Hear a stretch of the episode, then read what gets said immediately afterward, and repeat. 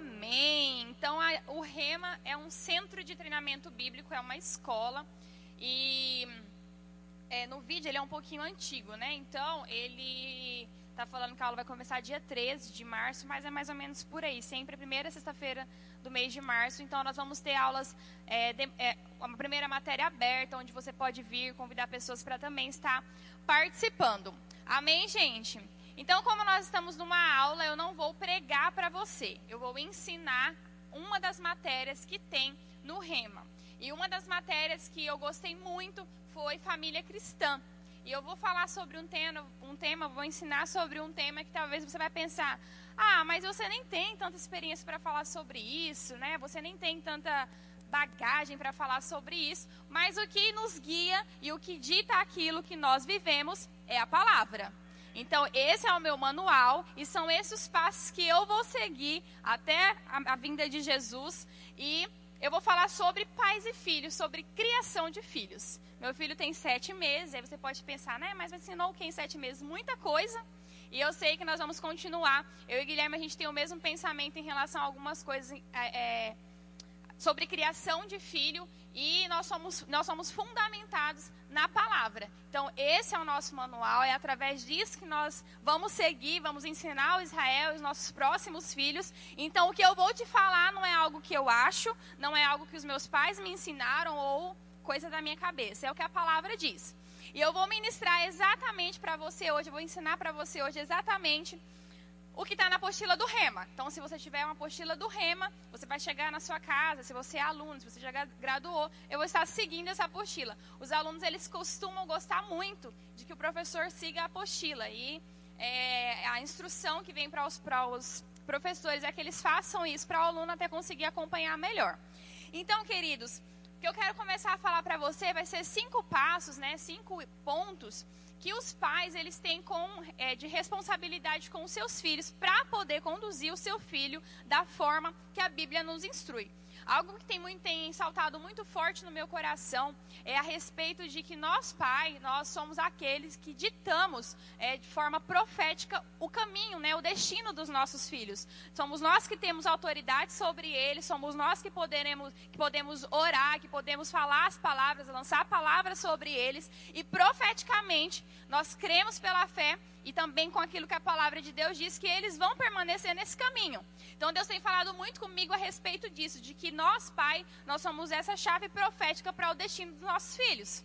Mas eu vou seguir com você aqui na apostila. Então existe algumas regras, né? Existe uma regra que rege é, qualquer relacionamento da vida do cristão. E essa regra é o amor. E com o pai e o filho não deve ser diferente. Então eu quero compartilhar com você um pouquinho que a palavra ela vai nos trazer alguns conselhos práticos de como nós podemos né, considerar essa, esses conselhos para que a gente consiga instruir os nossos filhos de uma forma melhor. E o primeiro ponto que eu quero falar com você é sobre amar os filhos. Então, o pai, ele precisa amar o filho. É uma coisa lógica, mas existe demonstrações de amor e a gente precisa entender que essas demonstrações nós precisamos exercer dentro do nosso lar. Amém, querido? Então, a primeira responsabilidade do pai é amar o seu filho. O pai precisa demonstrar que ama o seu filho. Lá em 1 João, você pode abrir aí comigo, 1 João no capítulo 3 e no verso 8. Te dar um tempinho para você abrir, abrir aí para você acompanhar. Então, o, as atitudes né, que o pai ele precisa ter com o filho, é, nós entendemos que o amor ele é um comportamento, né? ele não é um sentimento, o amor é uma decisão, não é um sentimento daquilo que você está ali vivendo no momento. E lá em 1 João, ele vai falar assim: Filhinho, não amemos de palavra e nem de língua, mas de fato e de verdade. Então, quando os nossos filhos, eles são amados, facilmente eles vão conseguir amar as outras pessoas. Existem pessoas que são um pouco egoístas, né? Tem aquela questão de amar a si mesmo e né, muito forte, mas quando existe esse amor derramado dentro do seu lar, o seu filho ele tem muito mais facilidade para amar as outras pessoas. Então, como é que o pai, os pais, eles podem demonstrar esse amor pelos seus filhos? São várias maneiras. A primeira dela é suprindo as suas necessidades. Eu vou te falar uma experiência que eu vivi dentro do meu lar, né, da minha casa. Eu, antigamente eu tinha o costume de falar, ah, por causa que, disso do meu pai, por causa disso da minha mãe. Só, querido, eu não tenho como julgar a forma que meu pai e minha mãe me criou. Eles deram o melhor para mim, eles é, me ensinaram de, até, até onde eles tinham conhecimento. O meu pai, ele não é cristão ainda. A minha mãe, né, eu fui, eu fui ensinada pela minha mãe os princípios da palavra. Então, é, eu, não, eu não cresci num lar de acordo com aquilo que a Bíblia quer né, que, que nós possamos desenvolver. E o meu pai, ele sempre foi a pessoa que ele supriu as necessidades. Então, essa era a forma que ele demonstrava que ele amava e cuidava da nossa família. Então, ele trabalhava muito, ele ficava muito, ele trabalhava em pousada, então ele ficava 40 dias fora, voltava, ficava cinco dias em casa com a gente, depois ia embora. Então, essa era a forma que ele demonstrava o amor suprindo a gente financeiramente, não deixando nada faltar, cuidando dessa forma do lar. Só que essa forma não é o suficiente. Porque eu me lembro que ele até estava lá em casa esses dias falando: ai, você lembra de a gente ter, eu ter batido em você alguma vez? Falei: não, também quem me batia era minha mãe, ela que ficava em casa, então ela que me ensinava, né? Que tecnicamente quem criou a mim e meu irmão foi a minha mãe. Quem é, acompanhou todas as coisas da escola, quem disciplinava, quem estava acompanhando sempre era minha mãe, não foi ele. Ele ficou, é, porque eu estava trabalhando. Eu falei, então, você estava trabalhando, cuidando da gente, né, de outra forma. E aí minha mãe falou, é fácil você falar, né? Não estava lá passando o dia a dia com eles. Então são coisas a forma que eu fui criada. Essa é uma forma de demonstrar amor, mas não é somente essa forma. Existe também a forma de demonstrar amor que é o afeto. Você precisa demonstrar afeto pelos seus filhos. Quando eu e o Guilherme começamos a namorar, eu sempre tive um pouco de dificuldade de demonstrar afeto, de falar, de abraçar. Às vezes fica me pegando, fala, ah, me deixa, fica me sufocando. E o Guilherme, ele é mais afetivo do que eu, né? Ele gosta de estar com a mão grudada. Ele é de palavras de afirmação. Tem que falar para ele que ele é lindo, que eu amo ele, como ele foi bem. E ele é lindo, né? Ele é bom em tudo que ele faz. E eu tenho uma forma diferente de demonstrar amor, só que eu tive que, a, de, que aprender a demonstrar amor dessa forma, né? Ser afetuosa. Então, dentro do meu lar também, a gente não tinha muito isso, né? Era, eu sempre fui até hoje, né? A gente dá benção. O Guilherme até zoou minha mãe esses dias. Falou, ah, quer que o Israel faça isso? Eu, eu dou benção e a gente beija a mão uma da outra. É automático, né? Eu beijo a mão dela, ela beija a minha assim. E meu irmão, nós fomos ensinados assim. Então, a gente dá benção dessa forma. Então, esse era o meu afeto, né? Meu contato de afeto. Eu dormir, bença pai, beijo a mão, beijo a mão, tchau, boa noite. Era isso. Então, eu não cresci rodeado, né, por essa afetuosidade. Filha, te amo. Filha, você é ótima. Não, foi, não era assim.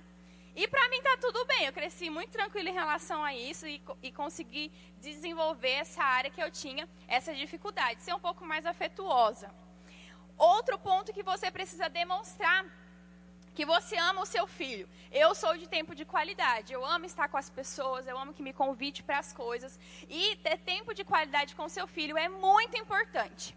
Estava conversando com o Guilherme né, sobre isso. A gente falou: a gente precisa de um dia para a gente dedicar para o Israel, para a gente dedicar para a nossa família, porque é importante que ele cresça entendendo que nós temos esse tempo como prioridade para poder ter com ele, né, ter um tempo de qualidade. Não quando der, não quando ah, nas férias de 20 dias a cada um ano. Não. Você precisa dedicar esse tempo para o seu filho.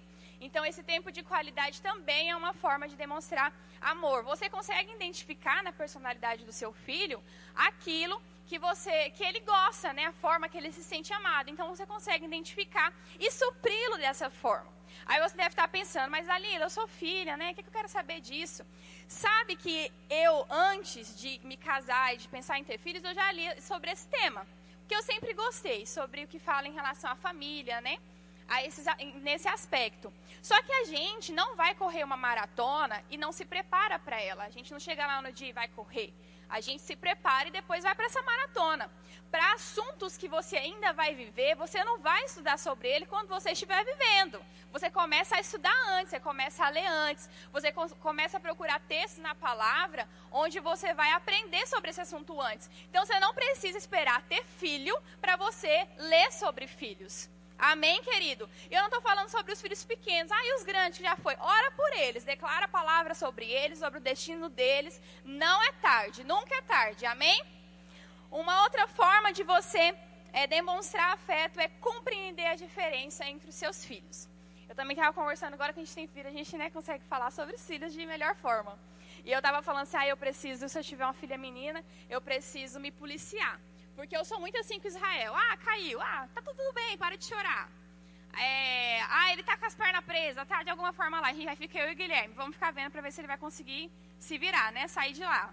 E aí, com o menino, a gente pode agir dessa forma, né? Ele é um bebê, a gente não maltrata ele, gente. Mas a gente deixa ele conseguir se desenvolver, aprender as coisas sozinha. E eu acho que com a menina a gente precisa ter um pouco mais, né, de delicadeza, não deixar assim aos ventos, né? Enfim, vocês estão entendendo o que eu estou falando. E eu estava pensando sobre isso e pensando que compreender essa diferença é muito importante, porque aí entra para o filho aquela questão: ah, meu pai gosta mais do outro, meu pai é o filho favorito é esse, minha mãe a filha favorita é essa. Porque às vezes, quando você não compreende as diferenças dos seus filhos, né, as qualidades que cada um tem, pode ser que eles entendam que você tem um, um afeto mais por um por conta das características. Então, quando você exalta as características que cada um dos seus filhos tem, os ajuda e o encoraja, isso faz com que ele se sinta amado. Amém, querido? Amém, queridos? Aleluia. Está entendendo o que eu estou falando, né? Amém. E o último ponto é. O último não, esse aqui é legal. É disciplinando-os. Eu quero que você abra sua Bíblia comigo lá em Provérbios 29, 15. Eu quero ler um texto com você. Esse texto é muito bom. Provérbios 29, capítulo 29, no verso 15.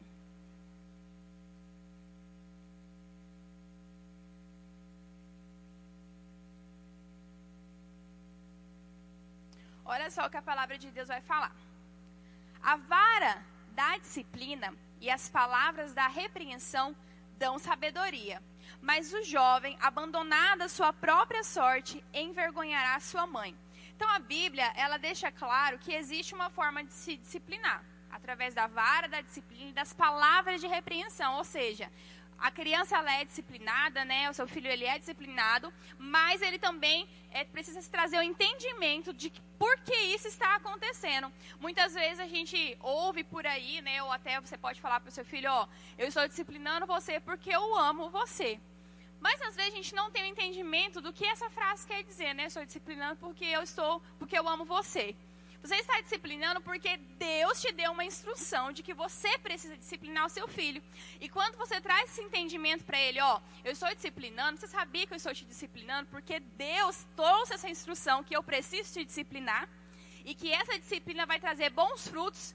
Eu não gosto de disciplinar, eu tenho certeza que nenhum pai gosta de bater no seu filho, né? Pegar a vara e acertar lá nele e nem de ficar chamando a atenção, mas é, é, importante você trazer o entendimento do porquê que você está fazendo isso, porque aí fica muito mais fácil dele receber e de evitar em outra, outras é, ocasiões, né, outras, enfim, outras é, oportunidades de que, que ele possa vir a ser disciplinado. Então é importante você conseguir trazer esse entendimento para o seu filho. O Israel, Guilherme esses dias falou que eu já bati nele, né? Falou bem aqui no púlpito que eu vi. Aí vieram me falar, ah, você bateu no Israel. Mas eu não bati no Israel, bati assim, né? Eu dei uma palmadinha nele. E depois que eu dei uma palmada nele, por causa que ele estava querendo mexer na árvore de Natal, ele estava com quatro meses e meio e ele já entende. As pessoas ficam falando, ai, não entende, não entende. Ele já entende. Hoje até ele estava querendo mexer nas coisas lá, eu fiquei, não, Israel, tem um vídeo, né, que eu fico, às vezes eu gravo, mando pro Guilherme, aí ele olha assim, dá uma disfarçada, quando eu tô longe eu falo, não, Israel, ele sai engateando assim, desesperadamente, parece que... Mas desde a primeira vez que ele foi mexer na árvore de Natal, ele passou assim, bateu a cabeça, ele olhou para a árvore e aí fez com a mãozinha. Aí eu fui do lado dele, sentei, aí ele ia com a mão, eu ficava, não, Israel, ele olhava para mim. Aí ele ia com a mão, eu comecei a puxar a mão dele. Ele ia com a mão, eu puxava. Ele ia com a mão, eu puxava. Foi muitas vezes isso. No começo ele achou que eu estava brincando, depois ele começou a chorar irritado, porque ele ia com a mão e eu tirava. Aí a última vez que ele foi, eu dei na, na, na, na coxa dele. Aí ele chorou e eu saí, fingi que não estava acontecendo nada, e ele ficou lá chorando, parou de chorar sozinho. Não foi mais mexer na árvore. Uma amiga minha até comentou meu story assim falou: Ah, você não desmontou a árvore ainda? Eu falei: Não. Aí ela, ai, aqui já desmontei, porque meu filho não deixa nada no canto. O menino tem dois anos e meio. Aí eu fiquei pensando, falei, Israel, que tem quatro meses, ele entendeu com dois anos então. Como é que não entende? Tem que tirar a árvore para o menino destruir a árvore? E aí depois desse dia, eu comecei a ler um livro, e esse livro falou muito comigo em relação à forma que nós disciplinamos, né? Eu sentei do lado dele, fiquei lá tentando, que ele não vai entender eu falando com ele, né? Então eu tinha que ter alguma atitude. E eu vi a respeito, a, a psicologia acho que fala isso, né? A mão que ama, que faz carinho, né? não é a mão que disciplina. E quando eu li isso, eu achei muito interessante, porque nós usamos a nossa mão para abençoar. Nós abençoamos nosso filho com a nossa mão. E aí na hora eu fiquei, não vou mais bater no Israel com a minha mão. A partir de hoje, ele não apanha mais com a mão, vai apanhar com vara, com cinta, vou fazer ele tirar lá em casa agora tem um pé de amora. Vou fazer igualzinho minha mãe fazia. Vai falar, vai lá buscar a vara e traz pra mim. que minha mãe era tortura psicológica. Eu tinha que ir, aí eu pegava uma vara fina, quando eu chegava, ela se quebrar, você vai buscar outra. Tem que trazer grossa. E aí eu era de uma denominação que eu tinha que usar saia. Eu ficava com os vergão na perna assim. Eu ficava, vamos falar que você está me espancando. Eu não estou espancando, não. Todo mundo apanhava né, na nossa igreja lá, até os diáconos batiam na gente. Então era bem. Tinha um irmão que ele tinha mania de dar uma puxada de orelha e os irmãos, os pais não podiam falar nada, era tenso. Aí eu entendi nesse dia, eu falei, nunca mais eu vou bater no Israel com a minha mão vou agora, a partir de agora. Até achei um negocinho de EVA lá. Falei, vou usar esse negócio para bater nele, que eu não posso bater ainda com, com um negócio para machucar, né? Falei, vou usar esse aqui porque faz barulho e assusta. E aí eu falei, essa aqui vai ser a vara da disciplina, depois eu vou dando um upgrade nela, né? Até o couro vai ficando mais grosso, enfim. Gente, mas eu não fico espancando não, tá? É só para ensinar o menino. E essa forma, e aí eu achei muito interessante que no livro ele falava sobre isso, sobre a gente trazer o entendimento à luz da palavra, ele entender porque ele está sendo disciplinado, né? Ele receber isso com o coração e não ficar com raiva do pai porque está sendo disciplinado. Eu sempre, eu tinha uma mente meio maquiavélica quando eu era criança, que minha mãe ela não, não, não castigava a gente, né? Não ficava, ah, vai ficar de joelho, vou tirar isso de você. Ela não fazia isso, ela batia. Então, quando eu fazia alguma coisa que era errada, eu já ia pensando. Né, ela vai me bater 10 minutos, eu não vou chorar muito, vai passar e é isso aí acabou. Então, toda vez que eu ia fazer alguma coisa, eu já pensava assim. Inclusive, vou aproveitar para indicar esse livro para vocês, que chama Campo de Batalha da Mente para Crianças. Eu vi esse livro, achei muito interessante. Aí eu comprei ele comecei a ler. Esse livro é para criança. Se seu filho sabe ler, eu faria investimento rapidamente nesse livro, porque ele fala para criança, ele é todo ilustrado ele é sensacional, ele é todo ilustrado. E aí ele está falando com a criança sobre os seus pensamentos, né? Sobre aquilo que você está pensando. E quando eu estava lendo esse livro, eu lembrava desses comportamentos que eu tinha. Que eu ia fazer uma coisa, já começava a pensar antes. O que, que eu ia fazer, da forma que eu ia fazer, como é que ia vir o resultado, como é que minha mãe ia me bater. Eu pensava em tudo. E até tem um trecho desse livro que é muito interessante, que é, o, o, a figurinha está lá, né? O menino olha e está assim, prova amanhã. Aí ele pensa, bom, eu não vou na prova, eu não vou estudar para a prova, vou ir para o cinema, vou ficar com os meus amigos. E quando ele está no cinema, no cinema, ele começa a pensar, eu vou ir mal na prova, acho que vou ligar para minha mãe para ela vir aqui. Ou seja, a criança, ela pensa. E o diabo também trabalha na mente da criança, da criança, do adolescente. Ele consegue parar, ele, o diabo ele consegue minar os pensamentos das crianças, por mais que sejam coisas do dia a dia, simples, mas são coisas que vão moldar as atitudes e o caráter da criança. Eu li uma frase muito interessante, que é bem assim: A nossa infância é o chão sobre o qual nós andaremos para o resto da nossa vida. De um livro chamado Perdas e Ganhos. A mulher fala sobre reflexões da infância até a morte. E ela fala sobre isso, eu achei muito interessante, porque é exatamente isso. Aquilo que nós vemos na nossa infância, na fase onde nós estamos sendo desenvolvidos, né? Fomos desenvolvidos no nosso caráter, nas nossas emoções, elas vão refletir para o resto da nossa vida. Você está entendendo o que eu estou falando? Amém. E o último ponto é protegendo. Você também demonstra para o seu filho que você o ama quando você o protege. Então, esse foi o primeiro ponto da responsabilidade que o pai tem com seu filho, que é amar os seus filhos. Isso é primordial. E o segundo ponto que eu quero ler com você, eu quero que você abra lá em Provérbios, no capítulo 22, no verso 6. Para a gente dar continuidade, o segundo ponto é ensinar o caminho da verdade. A Bíblia, ela diz que nós devemos ensinar o nosso filho não apenas o caminho, mas no caminho da verdade. O que, que isso significa? Né? A gente sempre ouve dos professores do Rema que é como você pegar a mão dessa criança e ir com ele pelo caminho. E não falar, ó, esse é o caminho, pode ir. Não, é você pegar na mão e seguir junto com ele no caminho. Então o texto ele fala o seguinte: ensina a criança no caminho em que se deve andar. E quando for velho, ele não se desviará dele. Então, os pais cristãos, eles devem ser exemplo de vida e têm a responsabilidade de ensinar o estilo de vida cristão e maduro. Tudo que nós ensinamos para os nossos filhos é através do exemplo, através do exemplo. A gente está vendo agora Israel se desenvolvendo e aí a gente vem para a igreja, né? Então o que, que ele vê a gente fazendo? erguendo a mão, adorando. E aí, através do exemplo, daquilo que ele tem visto, ele começou a fazer também. Aí a gente fica, aleluia, e aí ele levanta a mão assim. Então, através do exemplo do que ele está vendo, ele está aprendendo. Para a gente é muito interessante, porque nós estamos com um bebê que está limpo o HD, né? Ele está aprendendo tudo, ele está se desenvolvendo. Então, para a gente, tem sido uma experiência, não só com ele, mas Deus tem nos ensinado também através de tudo aquilo que ele tem se desenvolvido. Então, ser o exemplo para os nossos filhos é muito importante. Lá em 2 Timóteo, eu vou ler aqui rapidamente, diz o seguinte: que a palavra ela deve ser referencial né, nas nossas vidas e também para os nossos filhos. Em 2 Timóteo, no capítulo 3, verso 16 e 17, diz: Toda a escritura é inspirada por Deus e útil para o ensino, para a repreensão, para a correção, para a educação na justiça, a fim de que todo homem de Deus seja perfeito e perfeitamente habilitado para toda boa obra. Quando o pastor Gilmar sempre compartilhava, né, de como disciplinava o Guilherme, ele tinha que ler Efésios. Eu acho isso muito interessante, porque a criança ela vai já ser disciplinado, entendendo que através da palavra que o que o seu pai está praticando é aquilo que Deus o ensina, é aquilo que Deus está dando a instrução. Então a criança vai entender que está obedecendo a Deus e ao seu pai, porque ele está seguindo a palavra. Então a palavra ela deve ser o nosso manual, o nosso diferencial. Quero que você abra aí na sua Bíblia Tiago no capítulo, capítulo 1. Para nós encerrarmos esse ponto, não vai dar para falar sobre tudo, então eu vou dar uma acelerada aqui. Tiago, no capítulo 1, no verso 5 até o 8. Querido, só eu quero ler esse texto para com você para você entender que só Deus ele pode dar ao, aos pais o conhecimento necessário, né, para educar os seus filhos de maneira correta. E isso é lendo e meditando a palavra. Olha o que o texto de Tiago vai falar. Se você achou, você acompanha comigo aí. Se, porém, algum de vós necessita de sabedoria, ou seja, Deus é quem vos dá sabedoria. Ele diz o seguinte: peça a Deus, que a todos dá liberalmente e nada lhes impropera.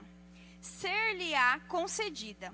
Peça-a, porém, com fé e nada duvidando, pois o que duvida é semelhante à onda do mar, impelida e agitada pelo vento. Não suponha esse homem que alcançará do Senhor coisa alguma o homem de ânimo, ânimo dobre inconstantemente, inconstante em todo, é inconstante em todos os seus caminhos. Ou seja, aquilo que você necessita da parte do Senhor, você pode pedir para Ele. Então, a, a sabedoria, eu vejo hoje, né, tendo nosso filho, que é crucial para a gente poder ser inspirado por Deus, para poder ajudá-lo a mostrar quais são as atitudes corretas. Então, ter esse manual e pedir para o Senhor a sabedoria que seja necessário vai ser fundamental para nós desenvolvermos. Eu falei um pouco já sobre a disciplina e o terceiro ponto, né, do que é uma responsabilidade dos pais é disciplinar os filhos. Então aqui tem alguns textos, o texto de Efésios que o Guilherme lia é Efésios 6, né? 6, 4. E vós pais, não, nesse que não, amor. É.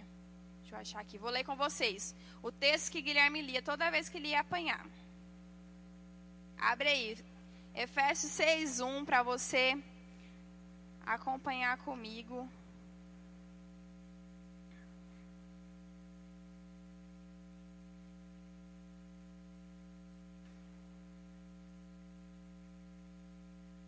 Simplesmente o trem quer sumir aqui agora.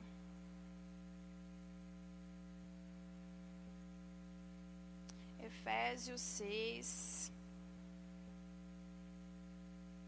Amor, faz favor aqui, eu não consigo pesquisar. Como é que pesquisa aqui? Aí, muito obrigado. Efésios 6:1 diz: Filhos, obedecei aos vossos pais, ao Senhor, porque isso é justo.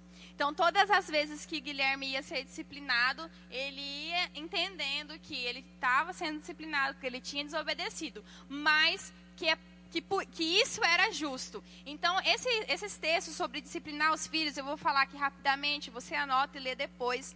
Está lá em Efésios, é, Provérbios 13, 24, Provérbios 3, 12, Provérbios 19, 18. Eu vou acelerar um pouco, eu quero falar com você sobre um outro assunto um pouquinho mais extenso. Então, a gente já conversou um pouco sobre disciplina. E aí eu vou purar. Ah, eu só quero falar mais uma coisa sobre disciplina antes de eu ir para o quarto ponto. Que é interessante, querido, que toda vez que você vai disciplinar o seu filho, você não faça isso na frente das pessoas. Já viu aqueles pais que, ah, a criança fazendo alguma coisa, fala, ô oh, guria, vou tocar um cacete em você. Ô oh, menina, cala a boca, não sei o quê.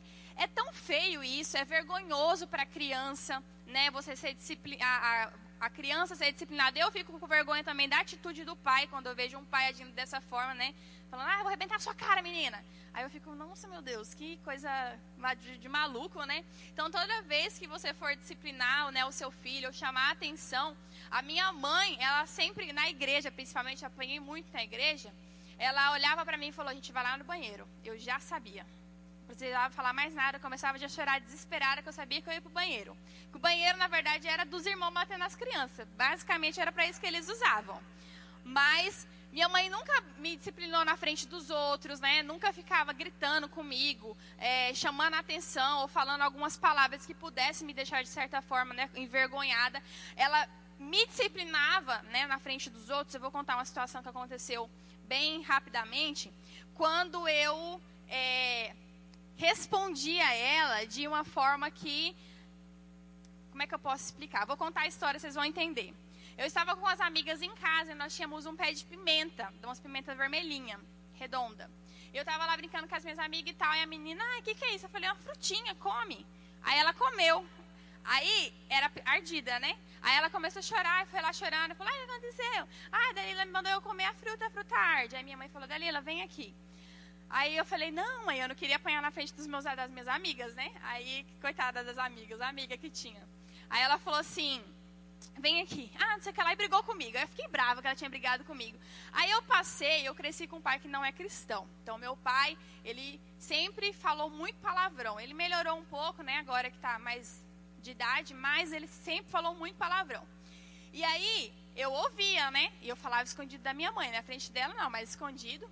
E aí, eu passei pela porta da cozinha e na hora que eu passei, eu falei bem baixinho. Aí ela ouviu. Falei muito baixinho, né? Acho que Deus falou para ela, que ela não tinha como ouvir. Aí ela falou, Dalila, volta aqui agora. Aí eu voltei, ela falou, o que, que você falou? Eu falei, falei, não, não, não, mãe. Ela, o que, que você falou? E ela querendo que eu falasse de novo. Eu falei, não, não, não. Ela falou, você vai falar o que você falou. Na hora que eu falei, ela pá, a mão na minha boca. Na frente das pessoas, né? Aí minha boca cortou e inchou. Aí eu fiquei muito chateada, eu vou embora de casa. Eu fui para minha avó, que era na rua de trás. Aí voltei cinco horas, quando meu pai chegou, meu pai, o que, que você fez com essa menina, né? Meu pai que nunca estava participando das coisas. O que, que você fez com essa menina? Aí ele pergunta para ela. Aí eu não falei, né? Porque meu pai, ele centralizava a gente, nunca batia na gente. Aí eu falei, né? Eh, minha mãe contou para ele, ele falou, meu Deus, não sei onde que aprende isso, deve ser na escola. Aí minha mãe, é na escola, aqui em casa que ela aprende, não é na escola não. Então eu me lembro muito bem dessa situação, porque é, isso me marcou muito. Teve outras, né, que ela me disciplinou na frente das pessoas, porque eu fazia, eu tinha esse tipo de atitude, entendeu? De confrontar ela assim. Então, nessas situações era assim. Mas quando eu fazia algumas coisas assim, mais de boa, aí ela me disciplinava em casa. Enfim, não discipline seus filhos na frente dos outros. Quarto ponto é ensinar-lhes boas maneiras. Então, isso aqui fala a respeito de higiene, de comportamento. A Célia brinca que o Guilherme ruía as unhas do pé quando ele era criança. Aí tinha que ficar brincando pra ele. Ela falou pra mim até hoje. Eu falei, não, ele não rói hoje não. É doida? Mas, ó, você não pode, aí não alcança mais. Falei, não pode, você tem que ensinar seu filho que ele não pode roer a unha do pé, né? Então, ensinar, essa é uma responsabilidade dos pais, ensinar boas maneiras, né? Coisas básicas de higiene e de comportamento. E aqui entra uma coisa muito importante, que é a linguagem do cristão. Lá em Efésios 4, 29, é, diz o seguinte: Não saia da vossa boca nenhuma palavra torpe, e sim, unicamente a que for boa para edificação, conforme a necessidade, e assim transmita graça aos, aos que ouvem. Ou seja, falar palavras de baixo calão, palavrão, palavrão, não são palavras que transmitem graça para quem ouve. Eu acho muito estranho quando eu ouço algum cristão falar palavrão, que eu fico assim. Uma vez uma pessoa soltou na minha frente do Guilherme e ficou assim. Aí eu, eu fiquei olhando pro Guilherme, tipo, falar alguma coisa, né? E falar, amém, irmão, pra pessoa entender. Ele não falou nada, não. Aí depois a gente ficou assim. Falei, mas tem que falar, né? Às vezes a pessoa se tocar. E é interessante porque se você fala dentro da sua casa, muito provavelmente seu filho vai falar também. Então, é através do exemplo. Tudo é através do exemplo. E ensinar bons modos, higiene e comportamento também diz a respeito das nossas condutas, da forma que nós falamos, como nós tratamos as pessoas e como nós tratamos uns aos outros dentro de casa. Amém, queridos? Eu vou acelerar. Cinco, fala assim: o que não fazer? Então, uma responsabilidade que o pai tem é o que, o pai também não pode fazer, né? Porque às vezes a gente encontra pais que eles abusam da autoridade, né? Querem impor o que a criança ou o filho precisa fazer. E uma vez eu ouvi uma pessoa falando algo muito interessante que é a gente não tem que conquistar, né, a, a honra, o respeito do seu filho de forma que você imponha isso para ele. Isso também é conquistado. É, mas uma criança faz o que eu mando. Eu tinha esse pensamento, tá? Não é a criança faz o que manda. Mas a criança é uma pessoa também, né, que tem características, que é tem as suas particularidades, que é desenvolvida através das nossas atitudes. E existem algumas coisas que nós não podemos fazer não irritar a criança. Estava fazendo isso com Israel hoje, a Célia bem assim olhando. Eu irritando ele, ele querendo chorar, porque eu gosto de brincar daquela forma com ele. Mas a gente não pode irritar os nossos filhos. Colossenses, no capítulo 3, no verso 21, diz: Pais, não irriteis os vossos filhos, para que eles não fiquem desanimados. Segundo ponto, não provocar a ira. Às vezes eu falava isso para minha mãe, né? Ela vinha e ficava, ah, mas a senhora não vê lá que na Bíblia também fala que os pais não podem provocar a ira? Ainda era abusada, né? Ela ia fazer as coisas, ficava, ah, fica me provocando aí, fazendo que eu fico com raiva. Aí eu apanhava de novo. Aí falava assim, ó, Efésios 6, 4 diz, E vós, pais, não provoquei a ira dos vossos filhos, mas criai-os na disciplina e na admoestação do Senhor. Então, quando os pais provocam a ira nos filhos, o que acontece? O pai dá, dá ordens, porém sem vida de exemplo para o filho. Na minha cabeça antes era assim: vai, tô, tô, mandando, tem que fazer. Mas por que tem que fazer? Não, tô mandando, tem que fazer. Mas não é assim que nós precisamos agir. Então, o pai ele precisa dar ordem e ter vida, ter exemplo daquilo que ele está é, ensinando, instruindo seu filho, naquilo que ele está mandando. As ordens elas são dadas sem amor. Então, quando você dá uma ordem sem amor, você deixa seu filho irado. Incoerência na disciplina. Um dia disciplina por certa desobediência e no outro deixa passar. Insistência só por meio de palavras sem ações correspondentes, fica prometendo, sabe? Então você fica insistindo e não corresponde. Abuso de autoridade, promete disciplinar, mas não cumpre a promessa não ouvir ou encorajar os seus filhos, só aplicar disciplina sem boa comunicação, que é o que nós voltamos né, a falar anteriormente. Então a criança, ela deve aprender a partir de casa e tratar todos com delicadeza. A criança, ela, a criança que obedece aos pais facilmente ela obede obedecerá a Deus. Eu estava ouvindo a escola de pais do Luciano Subirá com a Kelly Subirá, e ele dá vários exemplos né, sobre como foi a criação com os filhos dele. Eu acho muito interessante, ele é muito sábio, é um modelo assim a ser seguido aquele homem. E ele estava falando de uma vez que ele foi é, falar com Israel, que o filho dele também chama Israel, e ele foi falar com Israel, eles estavam na expectativa de uma, um vestibular que Israel tinha feito, uma, um, um negócio lá, e era uma, um trem muito importante, eles estavam esperando sair o resultado. E aí saiu o resultado, né? Tava todo mundo aflito, esperando que saísse. Aí ele foi aprovado, todo, muito, muito, todo mundo muito feliz. E aí ele foi para o quarto, né? Orar ao Senhor, agradecer ao Senhor, porque o Israel tinha conseguido passar naquela etapa. E aí ele conta que quando ele chegou no quarto para orar, quando ele começou a orar, render graças ao Senhor, Deus falou com ele, ó. Se Israel entrar para estudar nesse colegial, era um, um tipo de coisa de ensino médio diferenciado, é, foi isso. Se ele entrar para estudar nesse lugar, ele vai se perder do propósito que Deus tem para a vida dele. Então é responsabilidade sua é, impedir que isso aconteça. E aí ele conta que ele sai e volta a falar com Israel e fala assim: Olha, eu vou te falar uma coisa. Você querendo, quer sim ou quer não, você vai fazer o que eu estou te falando, você vai me obedecer, porque eu sou seu pai, mas eu também sou um homem de Deus. E Deus falou comigo quando eu fui orar que se você entrar nesse colegial, nesse, nesse negócio que você passou, você vai se perder do propósito de Deus. E aí ele conta que Israel começou a chorar e ele fala que o Israel respondeu ele bem assim: Pai, eu vou obedecer ao Senhor, porque o Senhor é meu pai, mas porque o Senhor é um homem de Deus. E eu tenho certeza que o Senhor falou com, com você a respeito disso. E eu não vou seguir por esse caminho. Não era o que eu estava esperando nesse momento, mas é essa, esse caminho que eu vou seguir. Eu fiquei, meu Deus. Você tem noção do que é o filho reconhecer, ó, você é um homem de Deus. Eu estou não só obedecendo ao Senhor, mas eu também estou obedecendo a Deus, porque Ele está falando comigo através de você. E é esse exemplo que nós precisamos carregar.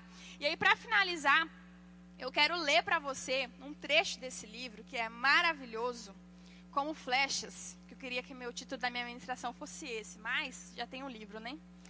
Então, eu quero ler com você uma parte que é muito interessante, que eu quero falar com você sobre isso, que nós precisamos também ajudar. Isso não está na apostila do Rema, é algo que eu tenho pensado muito sobre isso, né, por conta dos dias que nós estamos vivendo, mas a respeito do processo de amadurecimento, que nós, como pais, também somos responsáveis para ajudar os nossos filhos nos processos de amadurecimento. Eu gostaria que você prestasse muita atenção no que eu vou ler para você agora, tentar pegar os seus pensamentos, a sua mente e focar no que eu vou ler para você conseguir acompanhar é, o raciocínio. Ele fala bem assim, ó. É, ele vai falar, né, que ele vai citar aqui sobre a história de Moisés, que Moisés foi colocado dentro do cesto, a filha do faraó encontrou, e quando a filha do faraó encontrou, veio a irmã de Moisés e falou, ó, é, eu tenho uma mulher que pode amamentar, enfim, era a mãe do Moisés, você conhece a história. E aí ele traz uma reflexão com esse texto dizendo que fica claro aqui que a criança, ela dependia de um adulto para passar por esse processo de crescimento. E aí ele fala: Eu enfatizo isso porque, diferentemente da fase em que são servidas, as crianças crescerão e em algum momento terão que lidar com uma mudança. À medida que crescem, devem servir a família. Depois de comparar os seus filhos como flechas, lá em Salmo 127, a palavra de Deus enfatiza que bem-aventurado é o homem que enche delas a sua aljava. E o motivo dessa afirmação é explícito, é explícito na declaração seguinte: não será envergonhado quando pleitear com seus inimigos à porta. Nesse caso, vemos que os filhos, quando crianças, foram protegidos pelo pai. Em contrapartida, quando crescidos, descobriram uma inversão de posição e passaram a defender o seu progenitor.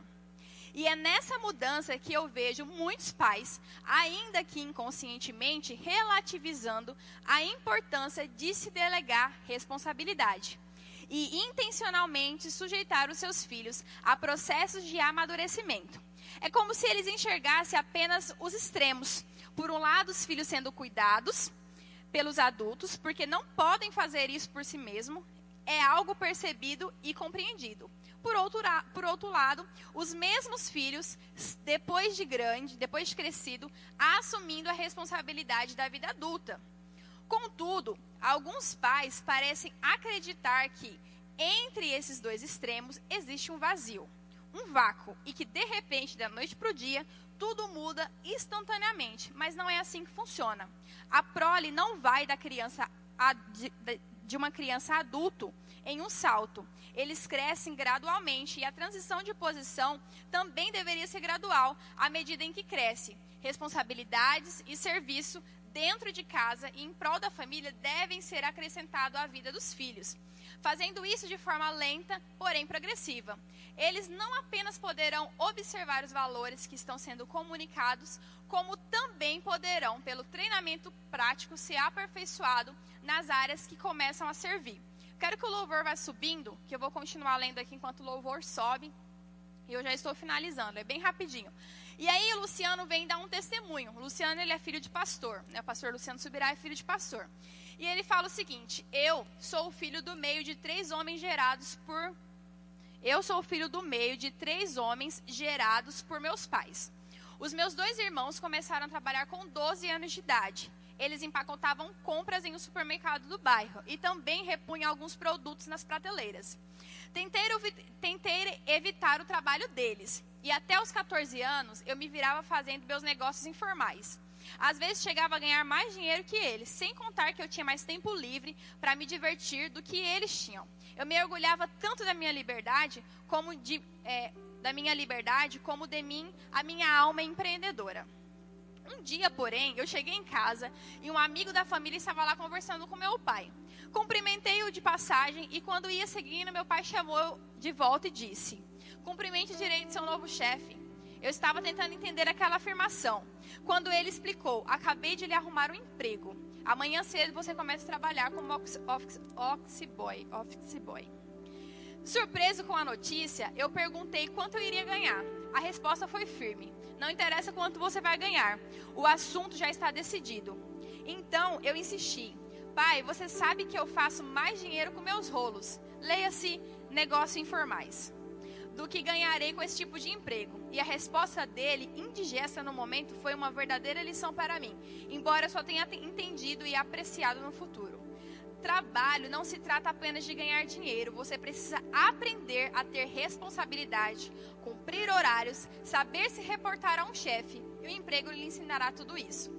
Após a explicação, a coisa ficou ainda pior. Ele emendou: A partir de hoje, você não ficará mais com todo o dinheiro que ganha. Depois de entregar o dízimo, você retirará uma pequena quantia para você e entregará o restante para ajudar nas despesas da casa. Eu protestei que ele não precisava do meu dinheiro e ele concordou comigo, mas foi enfático. Mas você precisa aprender a contribuir com a família.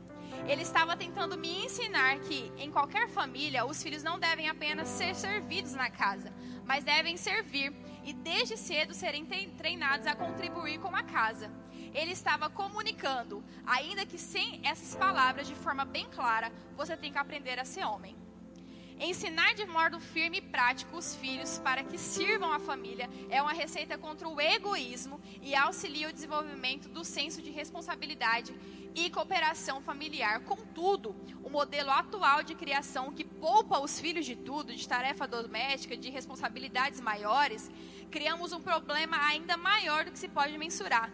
Isso vale tanto para a funcionalidade das famílias, que esses filhos futuramente formarão, como também para a vida espiritual deles. E eu achei isso muito interessante, porque esse é o entendimento que eu tenho. Se eu tenho um filho homem, eu tenho que ensinar, de certo modo, exatamente isso que o Luciano falou. Que ele tem que aprender a ser homem. No dia que nós, nos, nos, nos, dias em que nós estamos vivendo, existe algo que precisa ser muito impresso nos nossos filhos, é a respeito de quem eles são, do senso de propósito, daquilo que eles nasceram para ser. Eu estava conversando com um casal esses dias, eu falei, eu oro sobre a sexualidade do meu filho, eu oro sobre ele, coisas bem específicas, bem intencionais mesmo. Israel nasceu homem, ele é um homem fortalecido no Senhor. A sua, a sua sexualidade não é confusa. Ele nasceu homem, ele vai cumprir esse propósito. Mas por que orar sobre isso? Porque nós, nos dias em que nós estamos vivendo, se faz necessário orar sobre isso. Eu declaro sobre quem vai ser as pessoas por perto dele. É, quando eu fiquei grávida, a Madu deu um quadro para o Guilherme de presente, está escrito fora do comum, acima da média. E desde que eu fiquei grávida, eu olho para esse quadro eu sempre declarei: o Israel é fora do comum e ele é acima da média. O Israel é fora do comum e ele é acima da média. E aí eu comecei a declarar, depois que ele nasceu e vendo tantas coisas acontecer, eu comecei a declarar de forma bem intencional que ele é um homem forte no Senhor, que ele é um homem que entende o propósito que ele nasceu para ser, seja chamado nos cinco dons ou não, seja chamado para os negócios ou não, mas um homem que ele entende quem ele nasceu para ser. E ele é homem. E ponto final. Foi assim que Deus o criou para ser. E um conselho que eu tenho para te dar hoje é seja intencional nas suas orações. Gasta tempo com seus filhos. Você que tem filha mulher, leva ela para fazer unha, leva ela para ir no salão com você. Claro que nos dias que nós estamos vivendo, nós vemos que as meninas hoje que estão se envolvendo com as meninas do mesmo sexo, elas nem se parecem mais homem, né? Hoje o trem tá um pouco diferente. Mas você consegue imprimir essa feminilidade na sua filha. Eu conversando com o Guilherme, se a gente tiver uma filha mulher, qual vai ser o nome? E a gente achou, claro que isso não tem nada a ver, né? O Guilherme fala, tem nada a ver. Mas que meu nome é Dalila, né? Então, se for levar em consideração a história toda. Mas eu, eu, eu li um nome e Deus falou muito comigo sobre esse nome. E, e um dos significados desse, no, desse nome é sobre é, transbordar a feminilidade. Eu falei, é isso. Eu vou ter uma filha bem, eu falo pra Adriana. Eu quero minha filha bem parecida com a da Adriana, bem menininha, bem, sabe, fofinha, feminina mesmo. Porque nos dias que nós estamos vivendo, nós precisamos disso. Nós precisamos ajudar os nossos filhos a, a passar por esse processo de amadurecimento. O que, que eu faço com a menina? Ah, minha menina pode dormir até tarde. Não, querido. Menina tem que levantar cedo também. Se você for ler Provérbios 31, você vai ver que a mulher de Provérbios 31 ela acorda cedo, ela cuida da casa, ela cuida dos filhos, ela faz um monte de coisa. Por que, que é porque a menina tem que ficar dormindo até tarde? Não que a gente não pode dormir até tarde, né? Eu gosto de dormir até tarde também. Mas eu tô falando de você viver uma vida assim. Né? Eu tô falando sobre né, o menino. Não, o menino tem que acordar cedo, o menino tem que ficar dormindo até tarde, não. Bota ele para catar o lixo, levar para fora, lavar a área, catar os cocô do cachorro. O Guilherme não gosta de cachorro porque ele só catava cocô de cachorro. É por isso que ele não me deixa ter um cachorro. Mas é importante você imprimir e ajudar o seu filho nesse processo de amadurecimento. Ensina a sua, a sua filha a fazer comida, para ela ficar igual a mim, amar fazer comida. Né? As mulheres estavam aqui ontem, vai entender mas para amar fazer comida. Ensina a sua filha a limpar bem uma casa, não encebar com pano. Porque aí quando for casar, você fala, ó, ensinei tudo, sabe tudo, não quero de volta. E não quero reclamação também, não. Guilherme tava falando para minha mãe esse dia, será que eu posso devolver? Eu falei, meu Deus, tá? Aí meu pai falou, não, porque agora se vir volta com mais um, né? Então não dá não. Então é muito importante você imprimir isso nos seus filhos, através do seu exemplo, né? Esse processo de amadurecimento, né? Da forma que o Luciano fala no livro, é uma forma progressiva, não precisa ser violenta, né? Rápida, não. Tem que trabalhar igual os irmãos dele com 12 anos, tem que dar o dinheiro para casa, não dessa forma, né? Que era a forma que o pai dele conduziu e foi bom para eles, mas traz responsabilidade.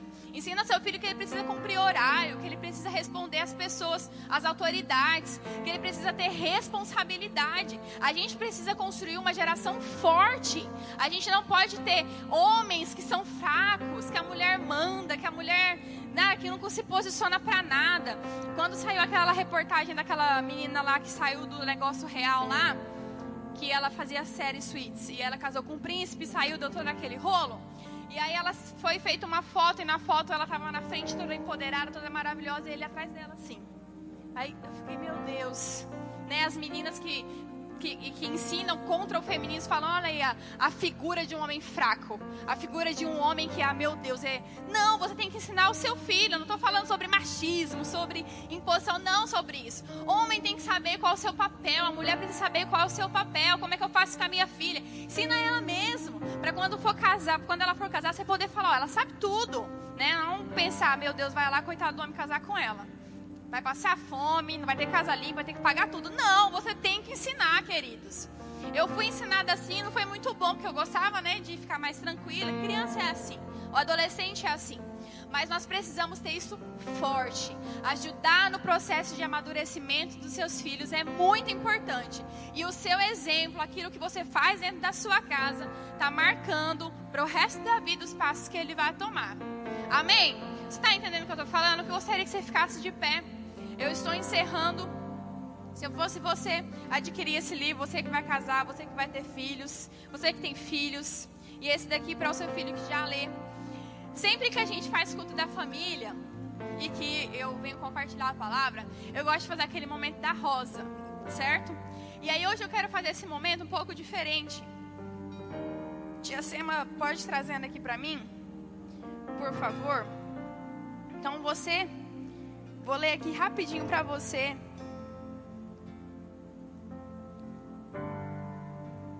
Olha só, esses são. Cadê a tia? A tia está trazendo dois buquezinhos ali. São dois buquês de hortênsia. A hortênsia são flores que simbolizam a união, principalmente a união familiar. Ela é utilizada como um presente entre os membros da família para demonstrar amor, afeto. Eu fiquei pensando, falei, ah, não quero levar rosa de novo, quero achar alguma coisa que simboliza união, família. E a hortência, ela tem esse significado. Pode por aqui, tia. E aí, você vai ter a oportunidade, duas pessoas vai ter a oportunidade de fazer algo. A gente sabe que a Bíblia fala sobre a gente honrar é, as autoridades, sobre né, honra. Mas se você for ver, é, quando Jesus ele foi lavar os pés dos discípulos, não eram os discípulos, né, os que serviam a Jesus lavando, era a autoridade lavando. E hoje eu quero dar a oportunidade para você que é pai de honrar o seu filho publicamente. De honrar, seja que porque ele é um filho obediente, maravilhoso, meu Deus, ou seja porque você está sentindo que você possa estar fazendo algo que está prejudicando, pode ser um momento seu de conserto com ele. Então você vai ter a oportunidade de duas pessoas. E esse é um momento mesmo de Deus para você que é pai. Não é para você vir falar assim, ah, que eu te amo. Não. É um momento mesmo que seja para você destravar algumas coisas com o seu filho. Se seu filho estiver no departamento infantil, não tem problema. A gente chama ele e você vai ter a oportunidade de honrar ele. Enquanto isso, o louvor pode ir tocando até que as duas pessoas possam vir aqui na frente. Os dois pais, né? Pai ou mãe, enfim. Não perca a oportunidade, gente.